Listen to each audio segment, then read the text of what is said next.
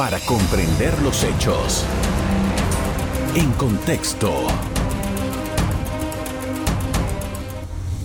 Muy buenas noches, sean todos bienvenidos y ahora para comprender las noticias las pondremos en contexto. A pesar de la situación del país, los bancos continúan avanzando en la colocación de créditos, mientras implementan nuevas iniciativas de expansión en ciertas líneas de negocio. El sistema financiero panameño continúa mostrando resiliencia al mantener sus márgenes de liquidez y solvencia en plena pandemia. Sin embargo, tiene en contra la alta inflación y el aumento en las tasas de interés. ¿Están los panameños adquiriendo nuevos préstamos? ¿Cuáles son los préstamos más buscados? El invitado de hoy nos pone en contexto. Tenemos invitado a Juan Melillo, el gerente general de la Caja de Ahorros. Buenas noches. Muchas gracias por la invitación, un placer estar aquí con ustedes. Gracias por haber aceptado nuestra invitación. Hablemos de, eh, de la operación de la Caja de Ahorros, tomando en consideración la experiencia que hemos tenido del año 2020, el año 2021, en, en, en la que todo se remeció en Panamá. ¿Cuál es la condición? Bueno, te diría que sin duda han sido, siguen siendo tiempos sin precedentes, pero yo te diría que en general el consenso es que la proyección ya es mucho más alentadora. Es más, ya venimos viendo esos buenos resultados. Podemos ver hacia atrás eh, y recordar por quizá los peores momentos en los que se pasó a nivel global, a nivel como país, economía, esto, y como sector y organización, y con muchísimos aprendizajes, eh, cosas que nunca habían pasado en la historia y con una magnitud sin precedentes, eh, básicamente llevándonos 100 años atrás a, cifras de la Gran Depresión. Pero es increíble cómo logramos navegar a través de esos tiempos difíciles, ya en específico los bancos eh, en general, cómo eh, tocó acompañar, digamos, casi que a nivel emocional esto, y de negocio a la misma vez por estas distintas etapas y cómo brindar ese alivio a sus clientes eh, de tal manera que pudiésemos eh, eh, acomodar a esas estrategias que el país tomó para poder lidiar y sacar adelante esta situación sanitaria por la que hemos pasado y entonces cómo poder acomodarnos con la eventual reapertura por bloque económico y asimismo también utilizar esos espacios regulatorios que se le dieron a los bancos para que a su vez entonces pudiesen brindar ese alivio a, sus ciudadanos, a los ciudadanos y a sus clientes, de tal manera que los que tuvieran eh, problemas para hacerle frente a sus eh, compromisos financieros en ese momento pudieran entonces eh, reestructurar con el banco y llegar a acuerdos de tal manera que hacia adelante ya poner estos nuevos términos y regresar a esa cultura de pago. Ya que lo menciona, esos créditos modificados, que es la forma como se le ha conocido, ¿cómo está la situación en la caja de ahorros?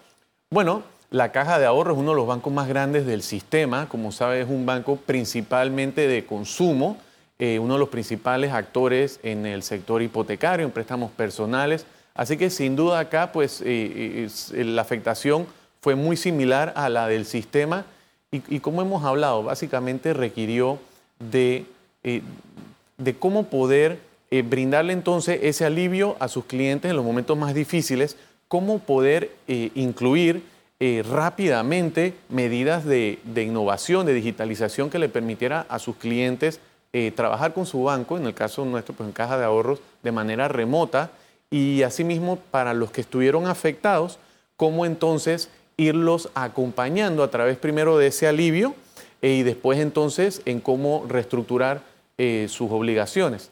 Eh, te puedo dar, compartir algunas cifras eh, y que son muy alentadoras.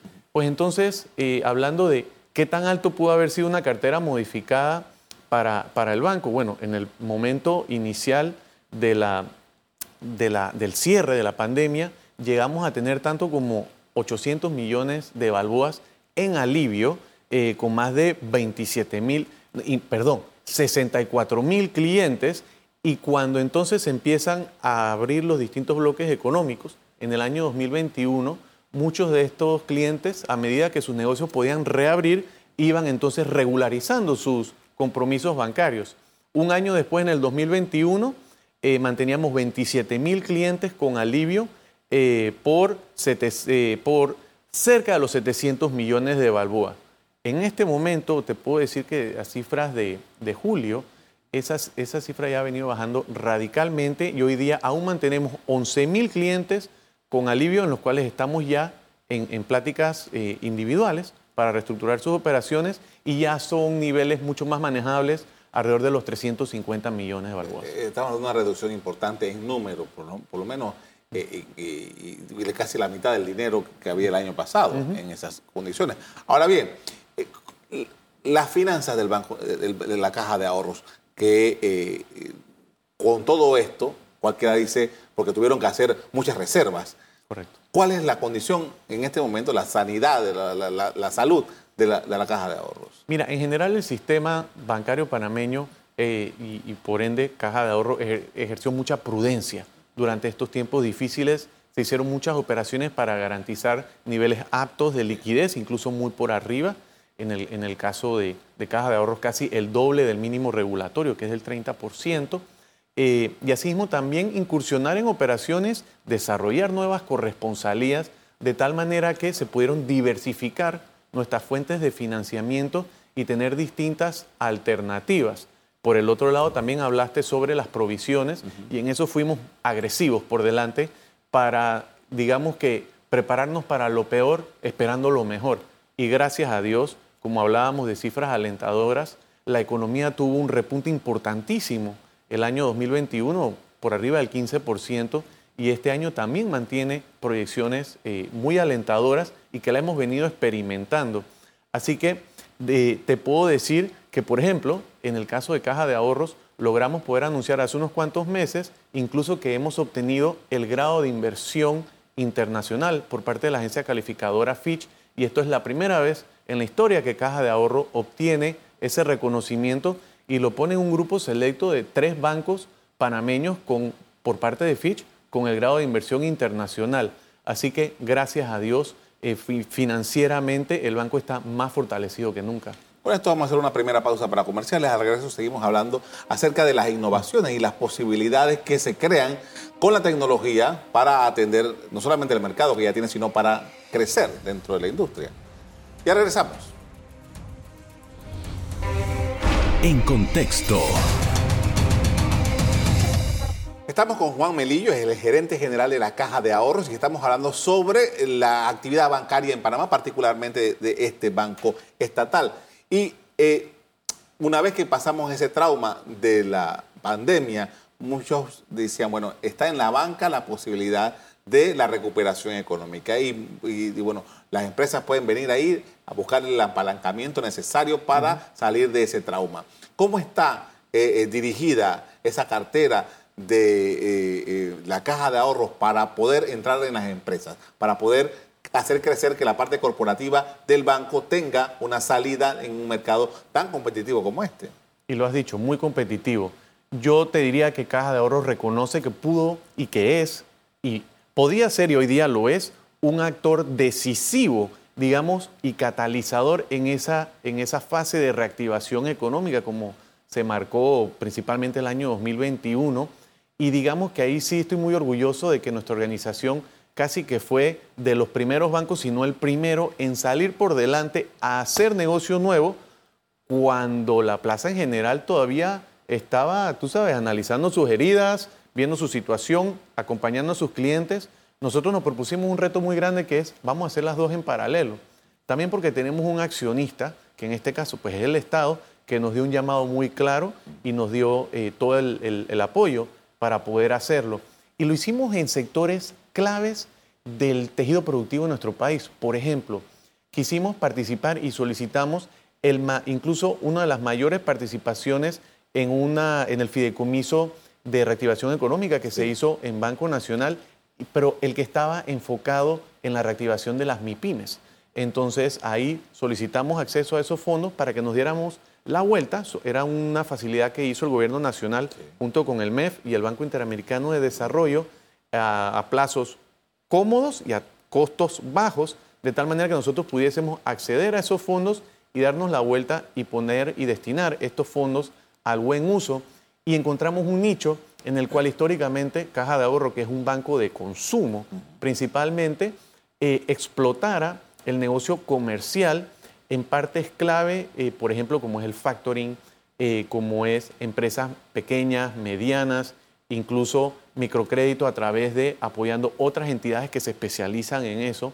Y nos dimos cuenta que teníamos la posibilidad y mucha sinergia con nuestra clientela, de tal manera de que no solamente lo estamos haciendo bien, sino que lo estamos haciendo muy rentable. Y estamos utilizando nuestra red de sucursales para estar más cerca de los, de los negocios, de los comercios. ¿Y, tiene la cifra cuándo se pudo colocar de esta línea de crédito que fue abierta con el BID? Por supuesto. Sí. Solicitamos 20 millones y colocamos, bueno, ya se puede decir que colocamos los 20 millones, son 19 millones y tanto. Así que lo que estamos haciendo ahorita es dándonos la vuelta y entonces buscando nuevas eh, vías de financiamiento especializado. Adicionalmente también incursionamos en los mercados capitales. En diciembre del año pasado registramos un programa de bonos eh, por 400 millones de balboas, de tal manera que, como te digo, seguimos diversificando nuestro financiamiento de tal manera que podamos traspasar ese beneficio a nuestros clientes. Usted decía, y lo ha, repetido ya un par de veces durante esta conversación, que en la caja de ahorro, porque efectivamente es así, ha sido un banco tradicionalmente de consumo. O sea, la, tarjeta de crédito, la hipoteca, sobre todo la hipoteca, el préstamo personal. Pero eh, está ese segmento, el empresarial, ese que, por muy pequeño que sea o por muy grande, necesita de un banco que le pueda servir de palanca en su accionar. Usted me dice que quieren crecer en esa zona. Imagínate que, por ejemplo, cuando tú eres uno de los principales bancos hipotecarios del país, significa que tú estás haciendo las hipotecas, que es básicamente el largo plazo de un proyecto de construcción, y lo que estás haciendo es haciendo, sacando al banco que hace el interino. Pero nosotros tenemos proyectos en donde estamos muy compenetrados con los, promotores eh, y desarrolladores, y lo que hemos hecho es entonces ofrecerle también el préstamo interino y trasladarle a sus clientes, a sus compradores, un beneficio en un descuento adicional en la tasa de su hipoteca, de tal manera que nosotros vemos de principio a fin esa transacción está relacionada a nuestro pan con mantequilla, que es el negocio hipotecario, y en paralelo también hemos incursionado en la banca corporativa, préstamos sindicados eh, eh, ya un poco más complejos, con equipos especializados, que obtenemos mejores márgenes y que nos permiten, la realidad es, de alguna manera, con ese componente corporativo, eh, subsidiar internamente el negocio que seguimos destinando a financiar la vivienda social, que el margen es mucho más apretado. Ahora, eh, hablemos de cifras. ¿Cuánto estamos hablando de hipotecas ahora mismo en la caja de ahorro? Mira, la cartera hipotecaria de, de caja de ahorro es una de las principales del país. Somos el tercer banco hipotecario del país asciende a los 2.400 millones de dólares, pero lo más bonito de esto es que somos el principal banco del país en el sector preferencial y social. Y ya de por sí ese es un sector que no es servido por todos los bancos.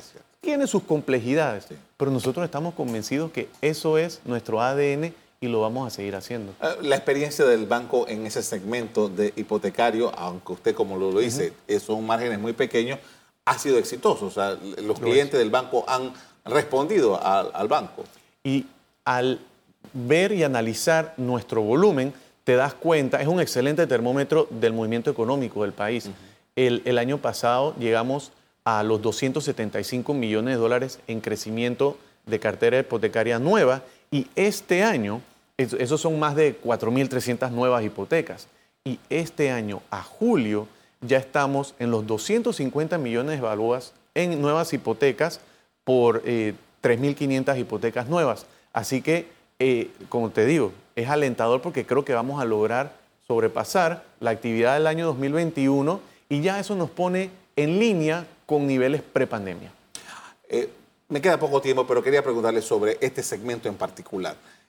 por ejemplo, las hipotecas. Usted dice, bueno, realmente nosotros estamos muy, buena, buena parte del negocio está metido en el interés preferencial. Pero ¿qué hay de los grandes proyectos, de, las, de, esos desarrollos que ahora mismo en Panamá eh, quizás siempre se han eh, vinculado con otros bancos de la, de la esfera privada? Mira, hemos reconocido en Caja de Ahorro, por ser el banco de la familia panameña, que involucra a todos, que debemos tener un sector especializado. Y hemos creado Caja Patrimonial, que es el equivalente a una banca privada, que nos da un equipo especializado para también buscar esas hipotecas de mayor cuantía. La realidad es que el trabajo para hacer una hipoteca de 60 mil dólares es lo mismo que para hacer una de 300 mil o 400 mil. Entonces, sí tener ese balance ayuda porque sí genera más volumen y entramos en nichos en los que queremos seguir, eh, en los que queremos incursionar positivamente. Por esto vamos a hacer otra pausa para comerciales. A regreso seguimos hablando con el gerente de la Caja de Ahorros. Ya regresamos. En contexto. Regresamos con Juan Melillo, el gerente general de la Caja de Ahorros. Estamos hablando sobre esta institución y definitivamente que parte de las enseñanzas que nos ha dejado la pandemia es la necesidad de eh, invertir en tecnología, invertir en las posibilidades que nos da eh, la tecnología. Y una de las cosas que eh, en la que ha incursionado últimamente la caja de ahorros es justamente esto. Y también está en la billetera electrónica, que es muy popular. Mira, aquí sí ya te voy a hablar con mi brazo, con mi sombrero de gobierno nacional. Uno de los compromisos con los que el gobierno nacional entra, liderado por el presidente Laurentino Cortizo Cohen, es ¿Cómo podemos hacer para que el gobierno sea cada vez más eficiente? ¿Cómo podemos hacer para simplificar procesos, digitalizar procesos? Y en el caso de Caja de Ahorros vimos una oportunidad muy grande que no hubiera salido si no hubiera sido por la pandemia. Todo, eh, eh, cosas buenas que se pueden sacar de tiempos difíciles. Y en este caso es cómo podemos ser un actor con impacto positivo en brindar mejor servicio y experiencia a los distintos actores del, entorno nacional. En este caso, eh, los distintos beneficiarios de programas de asistencia del gobierno nacional en nuestro país son más de un millón de personas que reciben alguna clase de beneficio. ¿Y cómo podíamos desarrollar una plataforma que les permitiera un sistema eficiente, rápido, confiable de recibir eh, ese beneficio sin tener que hacer largas filas o por el amor de Dios, a mí en giras, en, comarcas, me ha tocado ver a personas eh, cargar a un familiar en una carretilla para la prueba de vida, en una, eh, repartiendo red de oportunidades. Eso no es justo, o sea, nuestros ciudadanos se merecen mucho mejor que eso.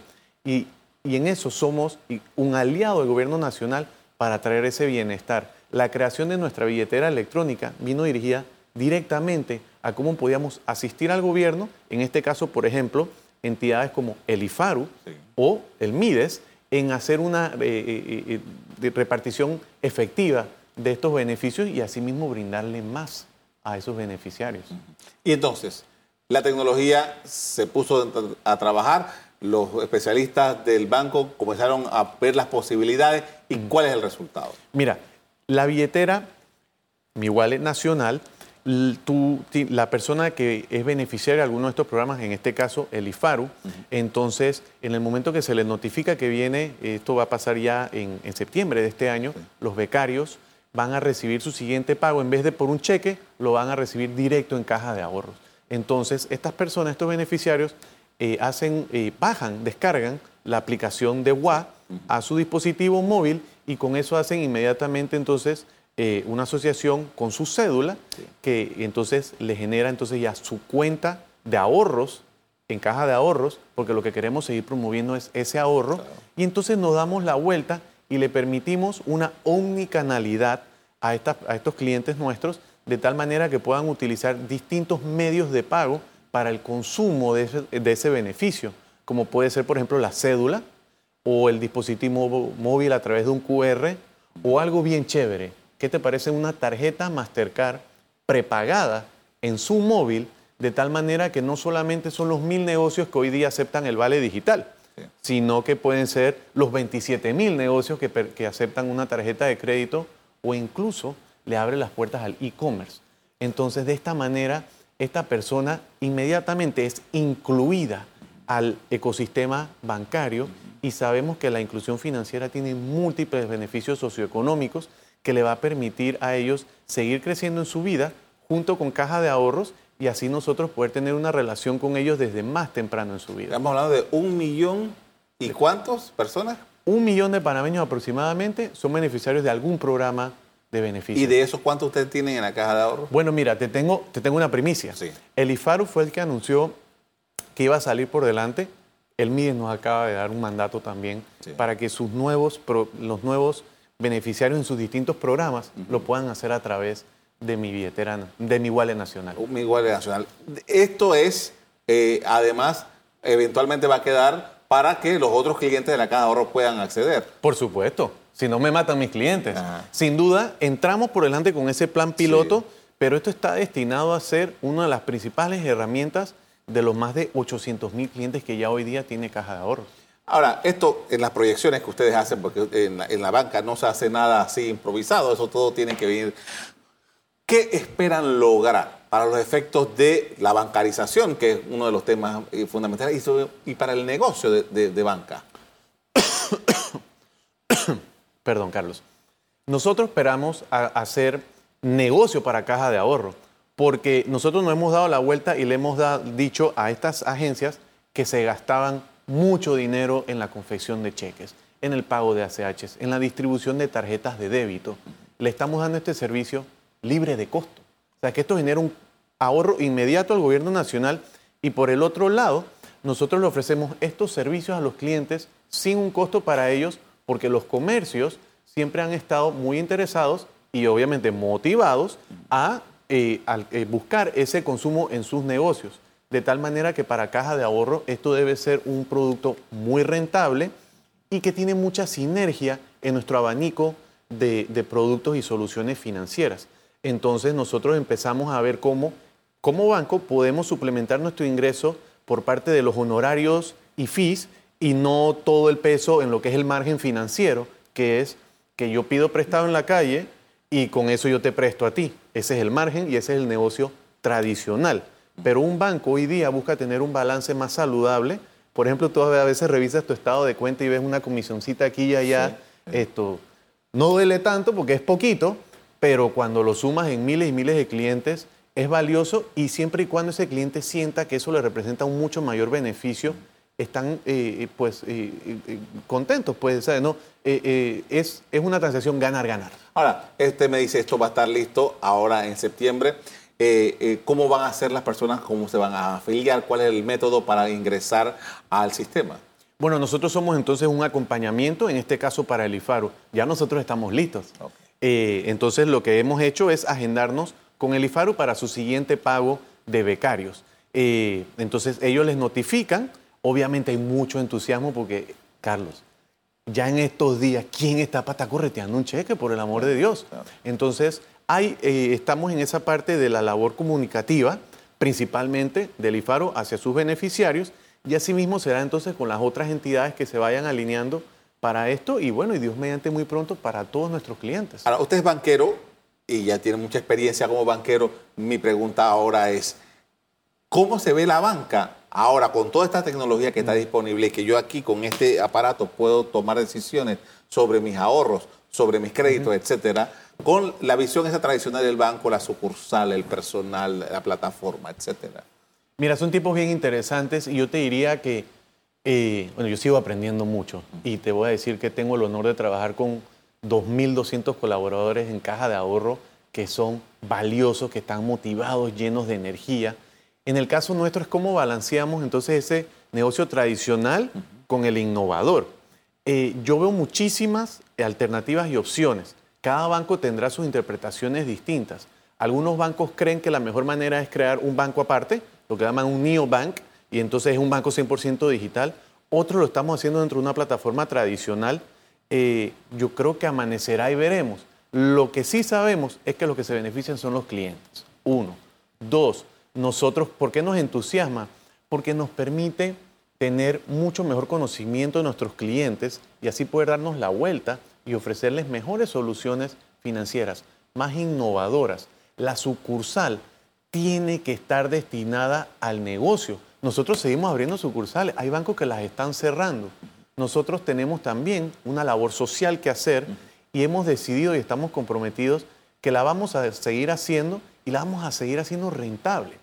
Entonces, a través de poder abrirle cuentas a clientes de manera digital sin que tengan que ir al banco, me libera la sucursal para que las personas que vayan a la sucursal es hacer negocio. Entonces, es como tú combinas esa innovación y esa transformación digital en la que nos encontramos con el negocio tradicional. Estamos convencidos que se puede. agradezco mucho, señor gerente, por habernos acompañado esta noche para hablar de esto. Muy amable. Gracias a ustedes. A usted también quiero darle las gracias por habernos acompañado. Como siempre, los invito a que mantenga la sintonía en EcoTV. Buenas noches. Para comprender los hechos. En contexto. Revive este programa entrando al canal 1 de BOD de Tigo.